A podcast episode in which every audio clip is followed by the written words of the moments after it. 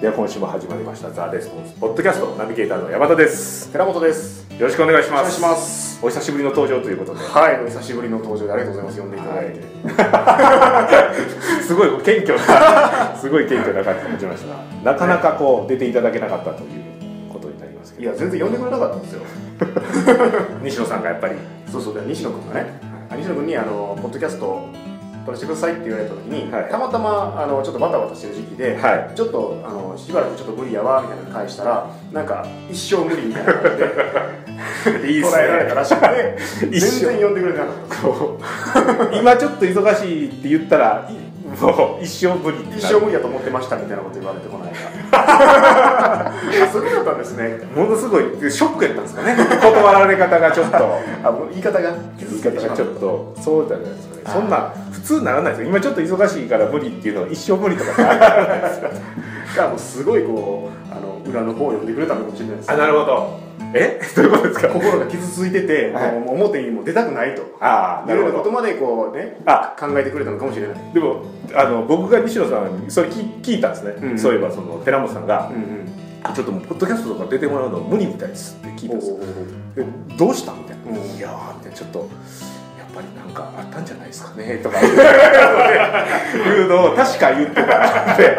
まあでもそれはなんかないとまあそらね今まであんだけ出てたのに急にあかんとか言わへんやろみたいな。まあそれはね一生ダメっていう前提やったらそうです考えやっぱりそれはそうなりますよね。ね一生ダメじゃないんで。テンポラリーですよ。などういうんですかいやでもね一時的なもんああなるほどなるほど。そういうことですね、はい。なんでまたこれからも出ていただけると。はい、はい、需要があれば。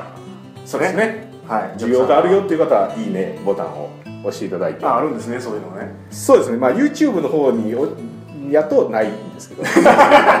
サイトの方で聞いていただいてる方であればああね。ブログのページとね。ああそうですね。あるのでいいね。を、はい。まあ、いいね YouTube で聞いてる方もサイトの方にも行っていただいていいねを押していただいて。2いいねくればまた出ますよ絶対行きますね。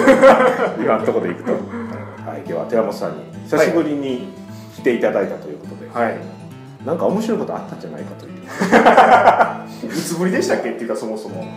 1年とか経ってるかもしれないですよ。それぐらい？はい。多分そんなんじゃないですかね。結構ずっと本当に。なんか再放送みたいな感じでもう一回昔の寺本さんが出てきた時はあったんですけど。別件で撮ったやつをポッドキャストにしてもらったりとか。そうです。えっとねなんかね昔のポッドキャストをもう一回再放送みたいなあ感じのやつで多分出てたことはあったんですけど僕はその時にやっぱりこうあれ？これ出してもいいの？みたいなのはちょっと思ったんですけどあかんって言う。あかんかったんちゃう？ちょっと不安にはなったんですけど。まあまあでもそんなのもありましたけどそれを除くと多分1年ぐらいじゃないかなというふうに思いますそんなにですか？多分寺本さん西野さんとなんか1回取らはった。ああそうですね。それそれ以来。ああそうなんだ。だから結構前ですよそうですね。ああそうですか。ご無沙汰して。ご無沙汰しております。はいなのでまあこのご無沙汰の期間。この1年何があったか。幅 がまだ1週間で方が言いやすい。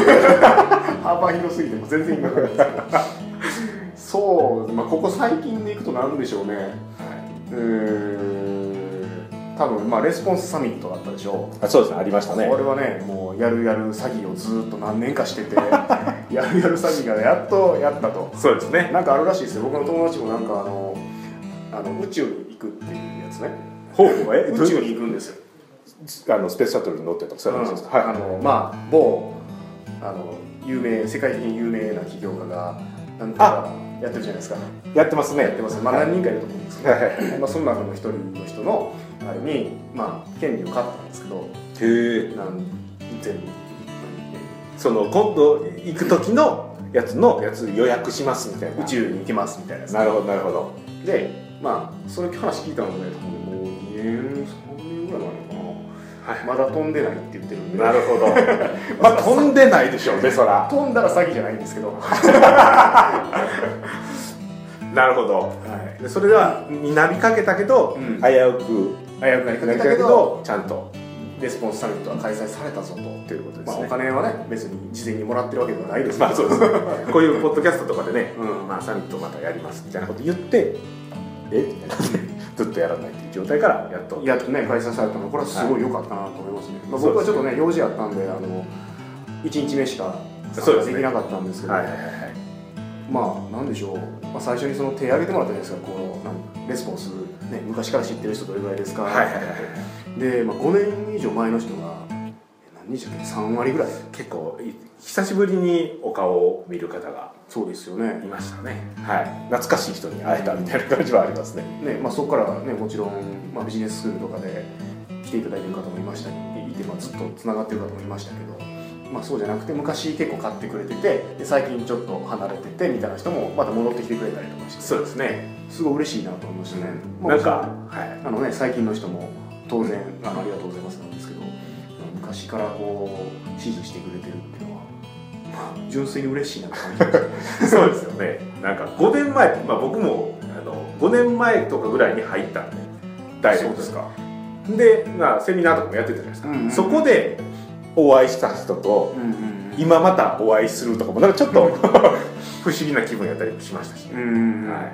それ開催できたのは良かったですね。そうですね。お客さんからも結構あのまあ何が良かったかって感想をもらってて、はい。でまあねこれこの人のコンテンツが良かったっていうのもありましたけどもうなんかつながりの部分に一番評価いただいたのが、まあ、やっぱそうやったなって思いましたね。僕も結構聞いて嬉しかったのがなんかお客さんがうん。あのなんか質がちゃんとビジネス真剣にやってはる人がうん。いっぱい来て来てはるんで、うん。いいっすねみたいなのを言ってもらった時がすごい嬉しいなとあなんか言ってましたよね、えっと、何でしたっけ？レスポンスは他と客層が違うからこのサミット来ましたみたいな。そうですね。そういうふうな参加の理由の時にもそういうふうに言ってくれた。多分ビジネススクールとかで来てくれてはってそういうふうに感じてくれたってサミットもいい人がいっぱい来そうやなと思ってくれはった。かもしれないですね。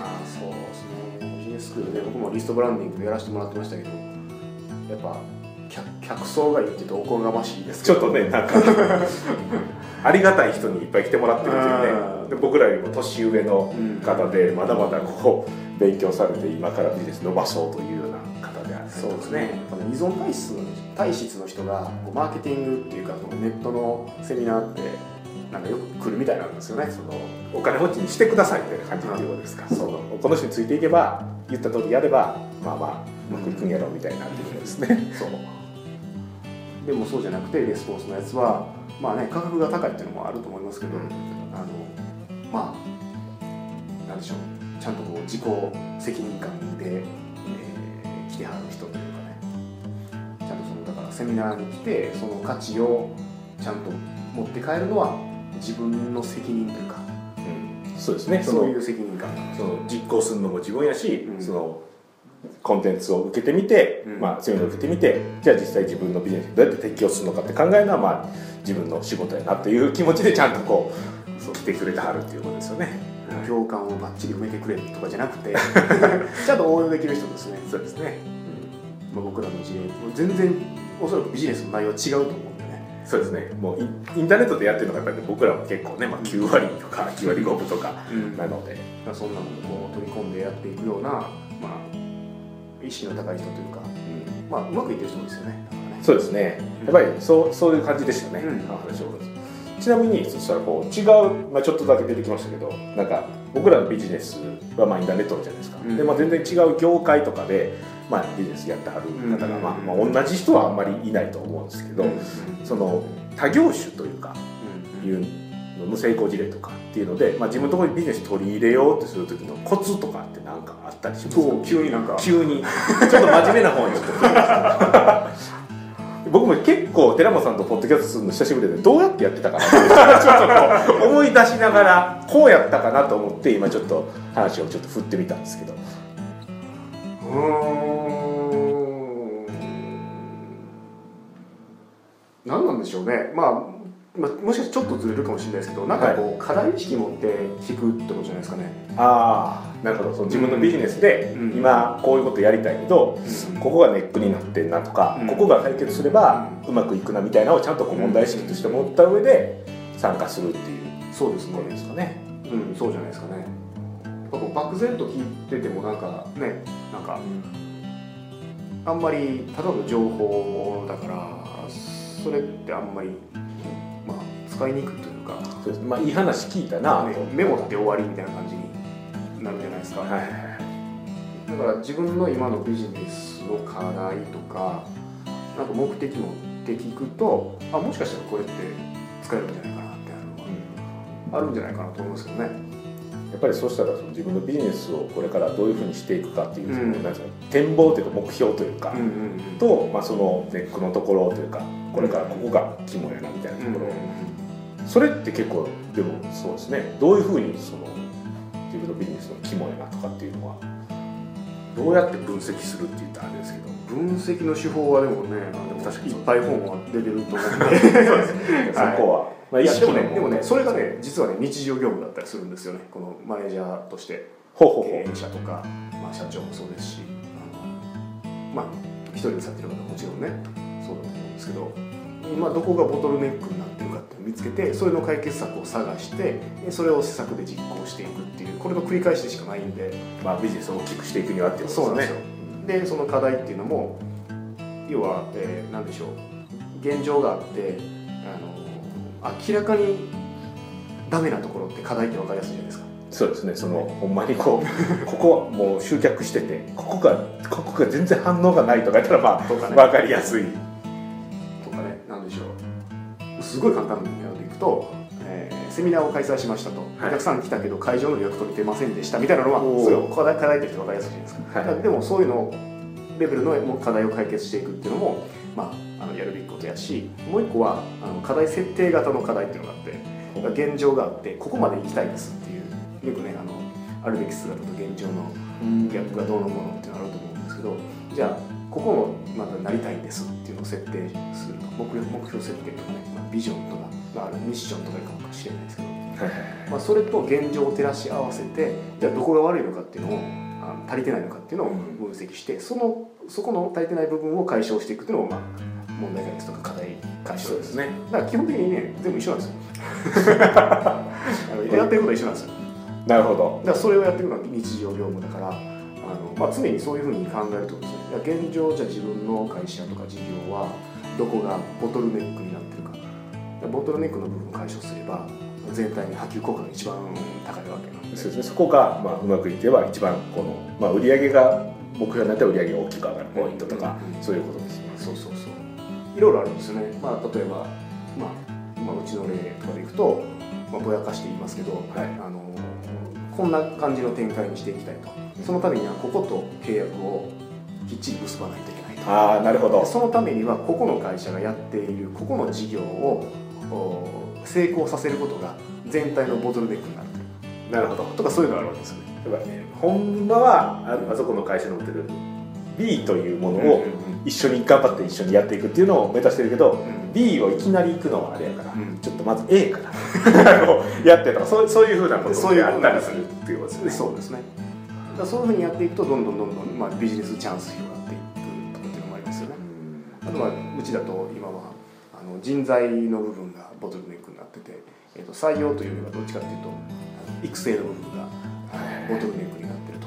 マーケッター不足ってやつですね。マーケッターまあみんなもそうだと思います、はい。マーケッターとかそのマネージャーとかそうですね。そういう事業を回せる人が、まあ、いかに早く育てるかっていうところがなってるわけで。じゃあそこに対してじゃあどういう解決策があるかだそうなんでそういうふうにうん問題意識持って他社事例とか見ていけばあ結構ねあこのアイデアいけるんじゃないかなっていっぱい出てくるんですよね。漠然と見てるとなんか全部こうあのただのその、まあ、セミナーとかセミナーの要約みたいなノートが出てるわけなんですけどはい問題意識持ってみるとちゃんとアクションプランができるからそれはあの応用するのにはあのコツだと思うんですけどね。そうですねその課題がないとやっぱりこうじ課題があるっていうのはあれですよね。その言い換えるとって言ったらあれですけど自分がこう自分がアクションしていく次のアクションはこういう感じのことやりたいけど何やったらわからんみたいな状態なのであとはアイデアさえもらえればそれにフィットするものをうんずっと探してる状態っていうことですよね、うんなんでいかに自分のビジネスに落とすかみたいなところはもうでど実際にどう行動するかみたいなラインが決まってるんで、うん。それは行動にはつながりやすいということですよね、そうそう。そうだと思いますけどね。なるほど。じゃあ。真面目な話になってしまった。ちょあまりにも真面目な ちょっとあんまりな話になってしまいましたけどね だか。ら、まあ、ビジネスでは、ね、そう自分のビジネスやってるところのなんかがネックになってて全然成果出てないって言ったらそのネックのところを解消するのはもちろんやし、今ある程度うまいこと言ってんなってなっててもそれよりも高い目標を立ててそれに比べるとやっぱりまだいけてないからっていう視点で問題点とか課題とか見つけてそれを解消していくと。いうような感じをずっとコツコツやっていくというのがいいですよという。まあそれが日常業務ですよってことじゃないですかね。そうですね。だからある程度うまくいった人って結構レスポンス読者が多いと思うんですね、はいはいはい。でその人のその人の問題は次の目的が見つかってないとか次の目標が見つかってないってことだと思うんですよ。それでも結構言い張りますね。結構いてると思います、はい。朝起きる理由がないってやつそうですねだから逆に言うとそういうのを問題意識持っていろんなことを見てみるといいと思うんですよ。なるほ自分の今の課題は、えーなんだろう。次の目標とかが決まってないことだ。だからそれを探すことが自分の今のボトルネックでじゃあっていうふうにいろいろ見ればいろいろ学ぶことあると思うんですよね。ね、一見ねその次の目標をこう決めるっていうのだとなんか遊んでるみたいな仕事しないみたいなことです。やっぱりそれが自分が情熱を持って取り組める目標がないとやっぱり結局できひんやから、それが仕事やっていうふうにちゃんと設定してやるっていうことですね。そうですね。仕事もだから課題を見つけることとその課題の解決策を探すことが日常業務なんじゃないですかねっていう。いや課題が見つかってない状態ってね結構あるんで。課題が見つかってない状態はあれですよね。そのあのその目標達成し自分の中で目標達成してたら満足は満足というかいい状態やけどちょっと退屈な感じにあこうなってきて。そのパターンもあります。そのパターンもあるしあのうまくいってない状態でも課題見つかってない場合ってすごいああなるほど。何やったらあそこには行きたいけど何やったらいいか。何やったらいいかわからないっていう問題もあるしあの、えー出てきたアイデアを次々やろうとする。あ良さそうなところをやる次々やろうとするっていう。これはもう罠なんで。だからレスポンスとかでもいっぱいテクニック紹介してるけどあこれ良さそう良さそうっていっぱいあるじゃないですか。はいはいはいただそれが自分の今の課題とフィットしなかったらあのその施策をうまく実行したところで全体のインパクト少なかったりするんですよね。なるほど。伝わるからそういうそういうことですね。要はこう自分のボトルネックとかにちょうどそれをガンって解消するのが、んやると大してうまくなくてもものすごい成果できるけどうん。ボトルネックになってないところをめちゃめちゃうまくやってもちょっとしか売り上げ上がらないみたいな そういう結果になってしまうってこと。そうそうそう。そうですね。そうなんですよ。だから、まあにまあ、に日常的にそれをまあ繰り返していくしかないとは思いますね。ちゃんと課題を設定するところと、うん。あのその課題に合ったアイデアは何かと、まあうん。時給高い仕事を探すみたいな言い方もできるかもしれないね。あー。そのねそこのね自分がやるべき仕事は何かみたいなうん。目標を達成するためには何なのかっていうのをちゃんとそうそうそう。だからそれでいくとその他社事例を真似るとかってあるじゃないですか。はいはいはい。他社他社のねあこのビジネスモデルめっちゃいいやんって。思ってはいはい。じゃあ今うちあんまりうまくいってないからこのビジネスモデルに変えようとよくあるんですよ。そうですね。ありますね。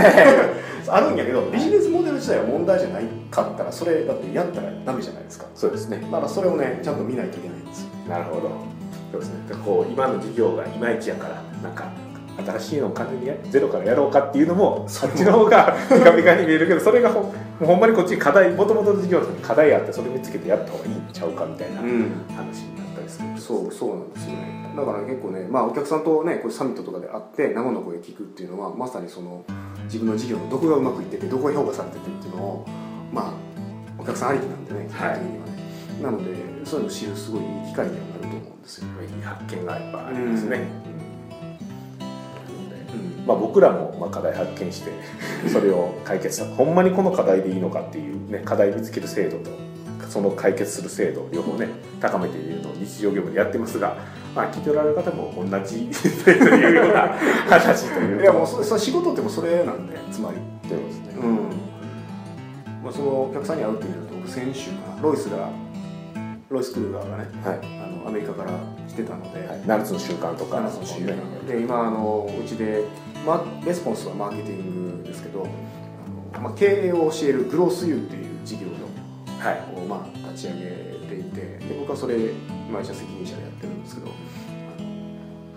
今までそのマーケティングのお客さんと会ってし思ってたお客さん像とはいはいはいグロースユーのロイスのお客さんって全然こうし言葉遣いとか全然違うんですよね。言葉遣い。悩みとかが。ああその言葉遣いっていうのはその口調とかじゃないですよ。内容ね。何々じゃんとかじゃなくてっていうことですねそのそのちゃんとこのは喋るはる内容がグロスユーの人は何々デスマス調で レスポンスの人はノリノリでみたいなそんなじゃないんですよねそういうのがないんですけどね。まあ悩んでるその部分が違うんですよね、だからそういうのっていうのはやっぱりその実際にやってみないと分かんないというか、ね、お客さんに会ってみて初めてあここが評価されてたんやみたいな。ああなるほここうまくいってたんやみたいなのが理由がこう検証されていくわけですよ。僕らはこう浮いてとしてデータ見てこうじゃないかなっていうのはまあ分かる、で訴求考える時も一応ね、まあ、セールスセーターの訴求とまあ作るじゃないですか。でも実際お客さんに会ってみてちゃんと話すとあこういう動機で参加しはったんやっていうのが分かると、その仮説がどんどんどんどん精度が上がっていくと思うんですよね。それをフィードバックもらってセールスセンターにまた反映してちょっと試してみてどうなるかっていうのを繰り返していくっていうんですよね、そうですね。で、まあ、基本的にその新規の事業をやろうとされてる方とかっていうのはあの、まあ、最初の課題は訴求ですね。何をアピールしてうん。商品を買ってもらうか、そのマーケットをまあねなんていうかなそのマーケットを作っているその感情は何かって話ですよね。どんなかマーケットっていうのは基本的に問題の塊のことだから、人々が抱えている問題がある一定数の人との人数と悩みの深さになったらこう出来上がるそれがね市場っていうことなんですけど、いやそれがじゃあ何なのかっていうのを、まあ、探ることが、まあ、第一ステージというか、まあ、っていうところだとそこがボトルネックになっていると思うんですけど今はっていうことですね。そこはその明確にここやなっていうのをバシッとうん。確信を持って見つけるっていうのが今うん。やったら作業っていうことですね。そうですね、まあ、すごい発見はいっぱいありましたね。そういう意味だと。あそうなんですね。訴求に関してはああみたいな。あそこはその話はその話でまた聞きたい。まあ、それただの僕のリサーチノートを公開するってこと。あなるほど。あんまりいやー役に立つかどうかわかんない。ですけなるほど。コアな人しか喜ばない話になってますねどこでいけるなみたいなね。あと価格感度とかも全然違うんで、まあ、やっぱりねその先ほどちょっと話しましたけどあのこの価格帯の商品がこんなに売れるんやとか、ああそうですね。ね、ありますし。そういうのもあるんで発見はすごい多かったですよね。そうですね、うん。なのでそうですね。まあ課題の話もありましたがはいはい。まとめですか、そろそろ。まあでも時間的にねそろそろまとめて思ってるんですけど。もう一回一からね。訴求どう具体的にどうですか？っていう聞くのもちょっとあれかなという時間に差し掛かってまいりましたので、はいりました、わかりました。なのではい。何やったかな？課題の設定っていうのもありましたがうんうん。まあその新しくやってはるところでは具体的にその課題はまあ普及じゃないかと、まあ、何をその市場を形成しているまあお客さんが、まあ、グロスユーですね、うん。に期待してくれてはるというかこういうふうな商品あったらいいのになとかこういう問題解決したいなという、思ってはるのをちゃんと感情とかどういう欲求があるのかっていうのをきっちり見極めてそれからカクッとセルセーター書いていくっていうのが課題で。それについてお客さんに会うとまあいろいろ発見あったのでまあいろいろ日常業務としてやっていきますよという話が 最後にあったというところそうですね。はい、うん。なので皆さんも、まあ、セルセーター書いてる方は特にねお客さんと会ったらうん。いろいろ発見あると思いますし、うんうんまあ、所長さんはね毎日がそういうふうな形でやっておられると思うので、まあそうですね。はい。なまあある程度その市場の訴求分かってるんやったらもうバンバンバックエンド作っていくとかね逆にそっちの方がボトルネックだったりすると思いますからね。その新しい商品を作って同じお客さん一人のお客さんにいっぱい買ってもらって、うん。いっぱい価値提供してやっていくっていうのがいいっていうことがあるですよね。はい。なのでそれぞれ課題を設定していただいてん。どんどんどんどん、まあ、僕らも頑張ってアイデアになるようなことを提供させていただきますのでどんどんやっていただくとはい。いうところですね。はい。はい、結構なんか真面目な感じになってしまいましたね。久しぶりに来たのに、はい、なので、まあ、とりあえずこれで久しぶりに来たのに なんか変な真面目やったらあかんのか的なもんですけどね。はい。ポッドキャストふざけるところやって誰も決めてないですけどね。はい。はい、では今週のポッドキャストこれで終わり。はいはい、ありがとうございましたありがとうござい。ました